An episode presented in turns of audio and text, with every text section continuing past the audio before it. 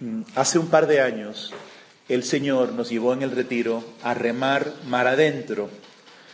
Y como ustedes recuerdan, es un paso de fe a dejar atrás ese lugar donde nosotros estamos seguros, estamos en control, damos pie y nos lleva el Señor a, un mar adentro sin saber por qué, porque no es tiempo de pesca, no tiene sentido humano hacerlo, pero vamos porque el Señor lo pide. Hoy, este, en este retiro, el Señor nos lleva a más. No solamente a remar mar adentro, ahora nos pide salir de la barca y nos pide caminar sobre el agua, lo cual va en contra de nuestro sentir de lo que es posible, de lo que jamás hemos visto que pueda ser. Entonces vamos a comenzar meditando otra vez la lectura que escuchamos anoche, que es Mateo 14, del 22 al 33. Enseguida, después del milagro de los panes y los peces, Jesús obligó a los discípulos que subieran a la barca y pasaran ante él a la otra orilla mientras él despedía a la multitud. Después subió a la montaña para orar a solas. Y al atardecer todavía estaba allí solo. La barca ya estaba muy lejos de la costa, sacudida por las olas, porque tenía viento en contra. A la madrugada Jesús fue hacia ellos caminando sobre el mar. Los discípulos al verlo caminar sobre el mar se asustaron. Es un fantasma, dijeron. Llenos de temor se pusieron a gritar, pero Jesús les dijo, tranquilícense, soy yo no teman. Entonces Pedro le respondió, Señor, si eres tú, mándame ir a tu encuentro sobre el agua. Jesús le dijo, ven. Y Pedro, bajando de la barca, comenzó a caminar sobre el agua en dirección a él pero al ver la violencia del viento, tuvo miedo y como empezaba a hundirse, gritó, Señor, sálvame. Enseguida Jesús le tendió la mano y lo sostuvo mientras le decía, hombre de poca fe, ¿por qué dudaste? En cuanto subieron a la barca, el viento se calmó, los que estaban en ella se postraron ante él, diciendo, verdaderamente, tú eres el Hijo de Dios. Y del paralelo de San Marcos, los discípulos no salían de su asombro porque no habían entendido lo de los panes y sus corazones estaban embotados o endurecidos. Es palabra de Dios.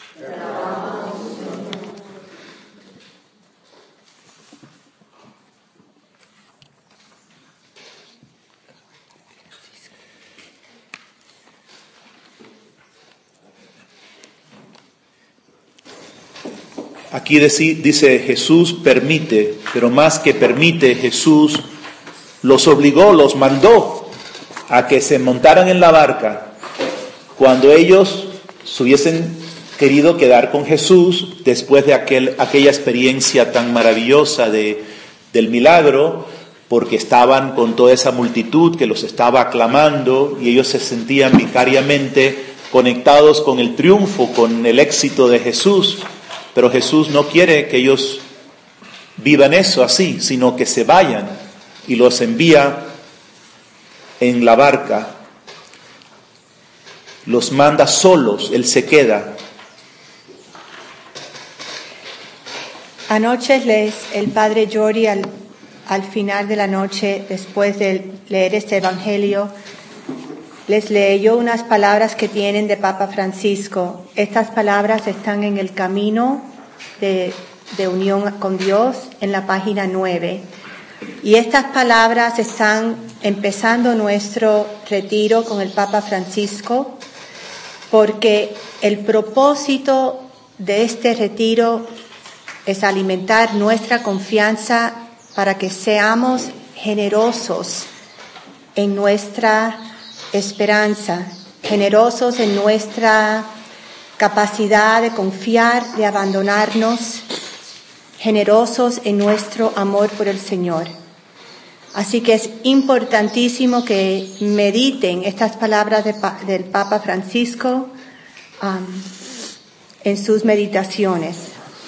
Y es importante que el Papa Francisco en esas palabras nos dice que tenemos que invocarlo al Espíritu Santo constantemente, constantemente. Tenemos que ser una comunidad, mujeres y hombres, que durante el día entero ven Espíritu Santo, ayúdame, ven Espíritu Santo, a esto conmigo, ven Espíritu Santo, dame el discernimiento, ven Espíritu Santo, lléname, ven Espíritu Santo, ¿cómo? ¿Cómo hago esto? Así el día entero, ven Espíritu Santo.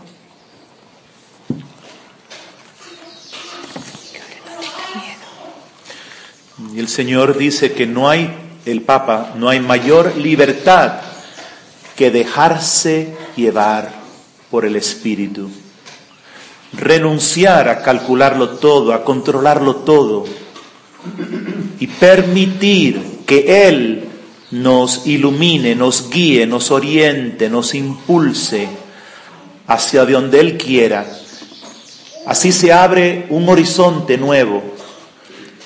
Empezamos a salir de la barca, empezamos a participar de la vida de Dios.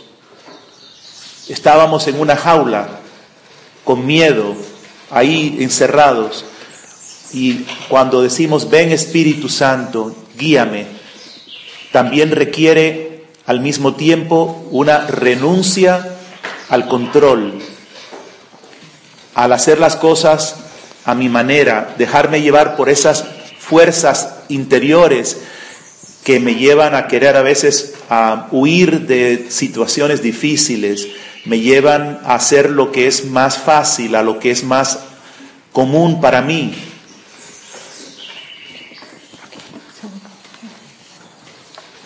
Las palabras de nuestro Señor siempre son, no tengan miedo, tranquilícense, soy yo, no teman. El tema de esta primera reflexión es vamos a entrar en el miedo. Los apóstoles en ese bote tienen miedo. Así que vamos a entender más de los miedos y de nuestros miedos. El Papa Francisco nos dice acerca del miedo. El miedo es una actitud que nos hace mal, nos debilita, nos empequeñece e incluso nos paraliza. Una persona con temor no hace nada, no sabe qué hacer. Es medrosa, miedosa, concentrada en sí misma para que no le suceda algo malo, algo feo. El miedo lleva a un egocentrismo egoísta y paraliza. Precisamente por eso Jesús dice a Pablo, no tengas miedo, sigue hablando. El miedo, de hecho, es una actitud cristiana, no es, perdón, una actitud cristiana, sino una actitud, podemos decir, de un alma encarcelada, de una persona que no es libre, que no tiene libertad de mirar adelante, de crear algo, de hacer el bien. Eso también lo podemos meditar más a fondo en el camino en la página 121. El miedo nos, nos paraliza y nos encierra en aquello que nos hace sentir seguros, mientras que el Señor nos está invitando a ir más. Y es muy valioso en el retiro que uno pueda descubrir cómo esto es una verdad en mi vida personal, que me encierro en, en mi seguridad. Y si lo podemos ver en la vida de todos los santos, imagínense Juana de Arco cuando empieza a recibir la inspiración del Señor que tiene que ir a, a, liderar el ejército en la guerra, ella siendo una chica de 18 años. Qué miedo, ¿verdad? O San Francisco, cuando el Señor le pide que lo deje todo, que se desnude completamente, que abandone la seguridad de sus padres y se lance a ir a predicar como lo hizo. Y a cada uno de nosotros el Señor nos va pidiendo cosas que nos dan miedo y nosotros en vez queremos hacer algo que, bueno, yo me voy a portar bien, pero no, no tengo que hacer eso. Eso de alma víctima, ahí no. Yo voy a ser gente buena, pero eso me da miedo. Creo que es importante que entramos en la contemplación de la escena, of the scene, Sí, debe ser muy porque to me it's kind of uh, interesting why does the Lord oblige them to go to the other side Para mí es algo interesante ver por qué el Señor les obliga a ir al otro lado. they just had a big day's worth of preaching and helping 5000 feeding Ellos pasaron un día lleno de estar predicando y alimentando a cinco mil. and I can imagine in my you know in my imagination the 12 were in a very confident state. Y me imagino, esa es, esa es mi forma de verlo, que esos doce apóstoles estaban en un estado de, de confianza de ellos mismos, o sea, sabían, I'm going to be part of something awesome I'm on the 18 yo, yo, yo voy a ser parte de algo increíble, estoy en el mejor equipo, en el equipo número uno. Y I'm a, the only thing they probably wanted to do that night is just stay on the beach and relax. Let's let's have a beer and rejoice on what, what pos- happened today. Posiblemente lo único que querían hacer en ese momento era relajarse en la playa, eh, tomarse una cerveza y ah, disfrutar del momento.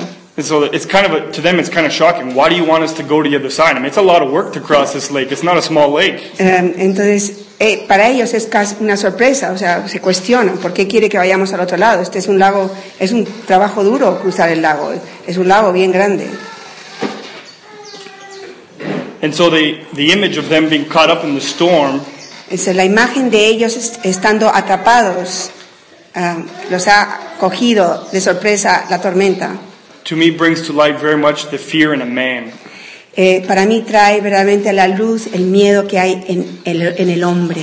Because it's, it's hard for me to imagine the disciples having fears of bugs. Porque, por ejemplo, a mí me es difícil ah, imaginarme a los discípulos teniendo miedo a los insectos or being scared of heights, you know. o tener miedo a, a- a las alturas, o sea, estar en, una, en un precipicio. I'm a, myself, I'm kind of like an adrenaline junkie. I don't have a lot of Eh, fears. Daniel dice que él mismo es un, un, un adicto a la adrenalina, él no tiene muchos miedos.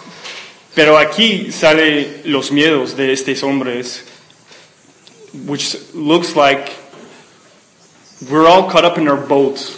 Eh, que lo que parece es que realmente todos estamos atrapados en nuestras barcas. which is our sense of security, Es nuestro sentido de seguridad, our worldview of how things are and will be, nuestra forma de ver el mundo, de cómo las cosas son y deberían de ser. and all of a sudden they're caught up in a situation that's completely out of their control. Y de repente están atrapados en una situación que está completamente fuera del control de ellos.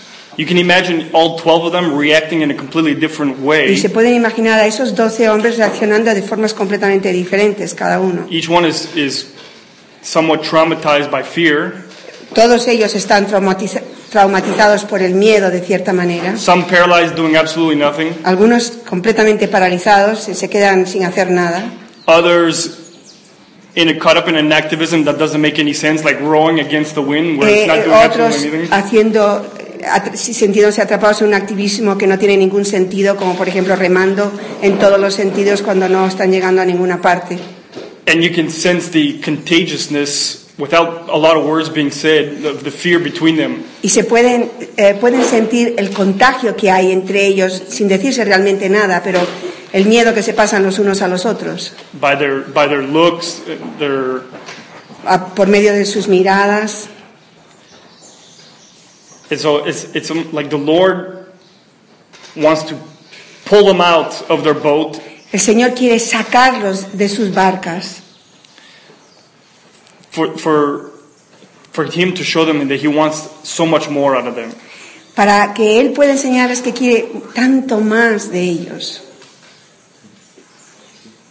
Lo que vamos a ver es que el Señor tiene un plan de amor para sus discípulos, una pedagogía divina que se vive en la experiencia, no solamente en conceptos, donde ellos van a descubrir una nueva relación con Jesús, pero tienen que pasar por eso. Igual es ahora con nosotros. El Señor a veces, eh, o con frecuencia quizás, nos manda en caminos que no entendemos y así el Señor está llevándonos a experiencias que nos van a abrir una nueva relación con Él. Entonces, ¿qué, eje- qué ejemplos vemos aquí? Entonces.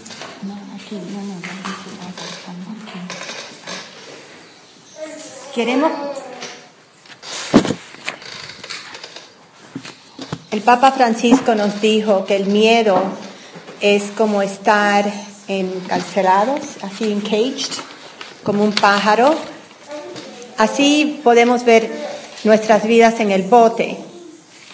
Ahora, el pajarito puede estar contento en su jaula, porque no conoce otra cosa. Pero sabemos que hay un mundo increíble afuera de esa jaula, algo que el pajarito no se puede imaginar, las bellezas que no ha visto, los lugares que no ha podido volar. Entonces, eso somos nosotros. Estamos acostumbrados a vivir en nuestra barca. Y el Señor ha venido porque nos ama tanto que hay un mundo increíble de bellezas, de experiencias, un mundo más i- increíble, más grande para vivir en Él, con Él. Pero si nos mantenemos encerrados en nuestro bote, nunca llegaremos como ese pajarito a experimentar, a vivir, a transformarnos en ese mundo eh, grande, enorme, bello. Así que Él viene ayudarnos a salir del bote.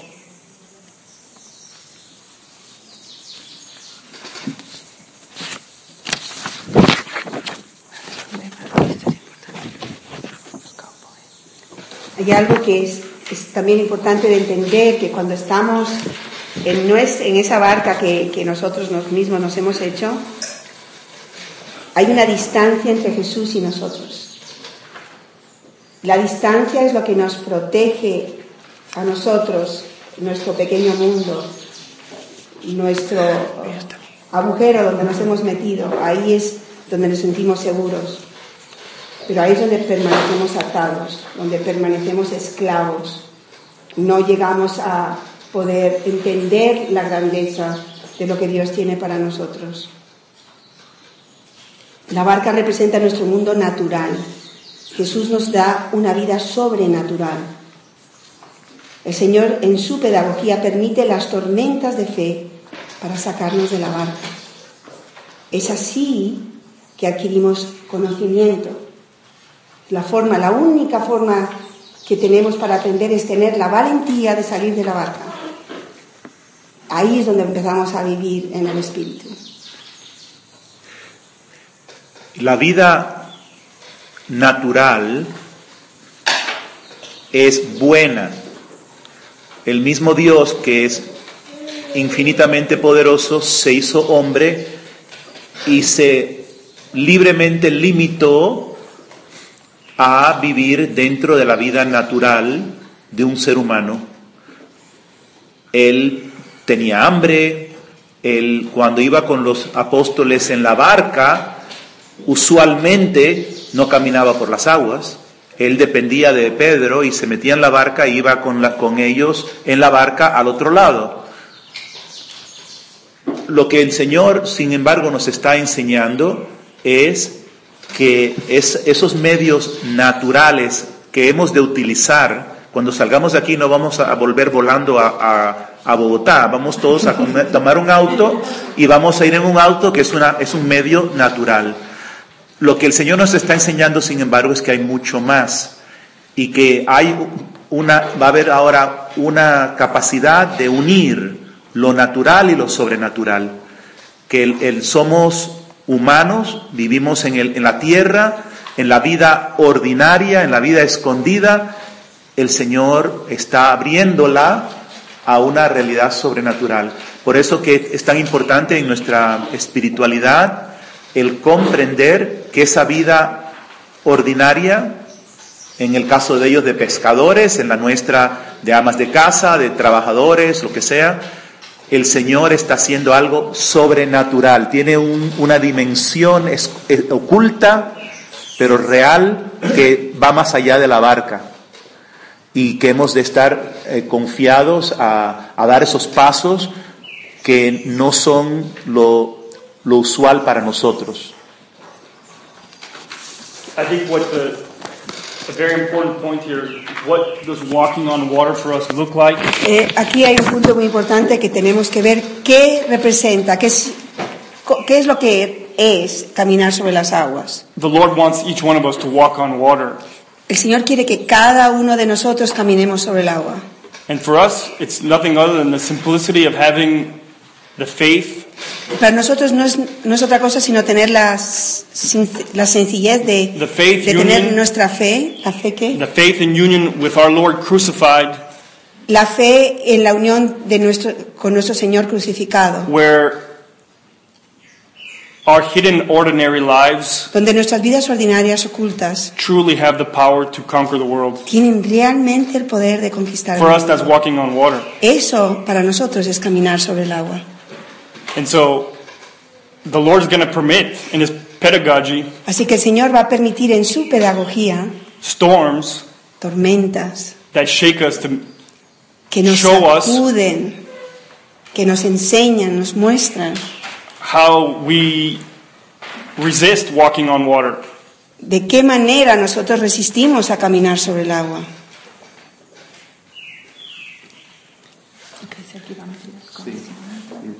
De hecho, Pedro y todos los apóstoles, igual que nosotros, siempre habían pensado que nada se puede contra esos vientos, que nada se puede contra esas olas. Así es la realidad de la naturaleza, contra eso el hombre no puede. Entonces aquí hemos encontrado nuestro límite y eso es lo que nos da miedo. Está la situación fuera de nuestro control.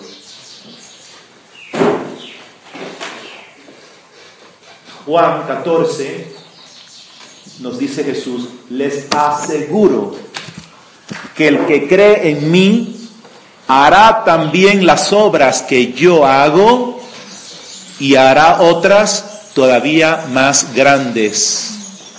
El Señor nos asegura que vamos a participar de su poder en este mundo, pero no está dentro de nuestra autonomía, de nuestro control. Es siempre sometidos a Él en unión con Él. Precisamente hay un, hay un, eh, un contacto muy importante entre el milagro del mar que ocurre y el milagro del día anterior de la multiplicación de los panes.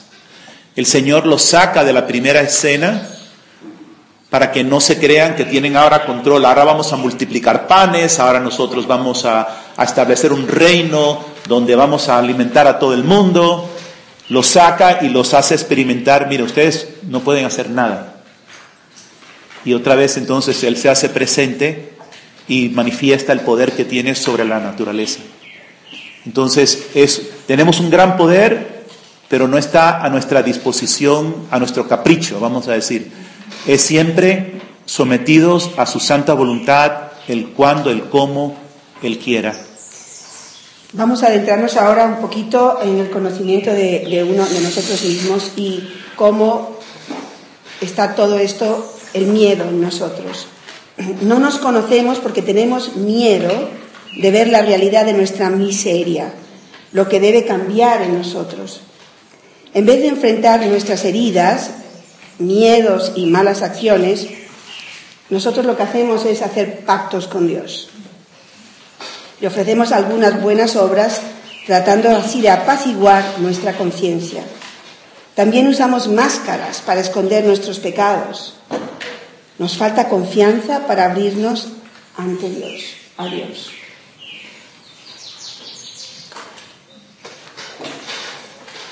¿Por qué Jesús los prueba la misma noche en que estaban felices por el milagro? En eso tenemos que adentrarnos nosotros. ¿Por qué el Señor nos prueba?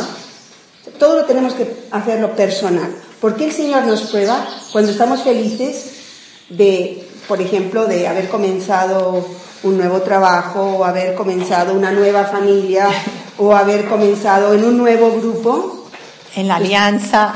Yo estaba pensando, al ver la, película que, que nos pusiste el video, yo estaba pensando, ese fue el principio, ese es el principio de, y es muy significativo para mí ver el principio y darme cuenta de cuántos no van a estar con nosotros cuando vayamos a la cruz. ¿Cuántos van a estar en el comienzo? Porque es bellísimo tener un grupo y ser uno, pero cómo nos vamos a ir dispersando hasta que de repente vemos que quedan bien poquitos en el camino que el Señor nos ha pedido a nosotros, que es el camino de la cruz. Y sin reprochar nada a nadie, entender el llamado, es un llamado de uno solo, no es un llamado de grupo, es un llamado individual. Es un llamado que no podemos decir, ah, espera un momentito, que ellos no están aquí, que se quedaron algunos atrás y ahora ya sin ellos no sé si puedo. Sí, sí puedes, porque si no, este no es tu llamado y lo es. Tienes que poder caminar solo. Tienes que poder caminar solo, porque en realidad no estamos solos, pero tenemos que sentir que en grupito, o sea, el grupo, el Señor lo que nos enseñó con su, con, su vida es que el, el grupo se dispersó. El grupo se, se, fue para, cada uno para un lado, corriendo. ¿Por qué? Por miedo. ¿Miedo a, qué? Miedo a enfrentarnos a, las cosas de unos y otros. Miedo a lo que, lo que, lo que me molesta de fulanito, de menganita. O lo que, por aquí no paso, esto no me lo trago, esto sí que no me lo meto. Este paquete no, no, no, no lo voy a vivir. Esas son las cosas que nos llevan a racionalizarlo todo y a justificarlo todo. Y yo creo que aquí encontramos una, paradoja, una contradicción, eh, parece, ¿no? Porque por un lado, sí que nos necesitamos unos a otros, pero Dios va a proveer. Entonces, a lo mejor yo pienso, necesito a esta persona, pero en el camino el Señor me va a poner otra persona, que es lo que Él quiere, ¿no? Entonces, en, la comunidad sí que nos necesitamos unos a otros, pero en el orden de Dios, no en la manera que yo pienso. Y esto siempre, este siempre es el tema. Es a la manera de Jesús. Y Dios va forjando la, comunión entre nosotros, nos va alimentando con el reto y el apoyo de los hermanos, pero no nos podemos apegar a nada a nuestra manera porque ahí es cuando el Señor nos manda enseguida en, la barca a salir mar adentro. Y es lo que hace con los discípulos, porque es muy significante que como hombres, quiero que Daniel hable de esto porque lo habla tan lindo, lo que ellos se sentían como hombres, Daniel, con el éxito del, del grande milagro y lo- como hombres se sentían, wow, yo soy parte de esta cosa grande y entonces el Señor los trae a esta prueba porque los tenía que purificar. Habla de tu corazón porque me encanta escucharte cuando hablas de estos hombres. Es que for, for a man, we like to see, we, we like to see progress. We like to see how things are accomplished. Eh, Es que a nosotros como hombres nos gusta ver progreso, nos, ves- nos gusta ver cómo las cosas se van realizando. So with the multiplication of the loaves, it's like, Así que con la multiplicación de los panes, I know where this is going. This is awesome. él dice, yo realmente sé dónde esto va, esto es increíble. But they're, they're not seeing it with the eyes of the Lord. It's, it's a very kind of self, what, they're seeing it from a point of view of almost like personal gain a little bit. Eh, no lo están viendo esto con los ojos del Señor, lo están viendo en cierto modo, de alguna manera, con los ojos de un- una ganancia personal. I'm going to be part of this, of this, this great triumph in the land here. Yo voy a ser parte de este gran triunfo de aquí en, en- en- en- en el terreno.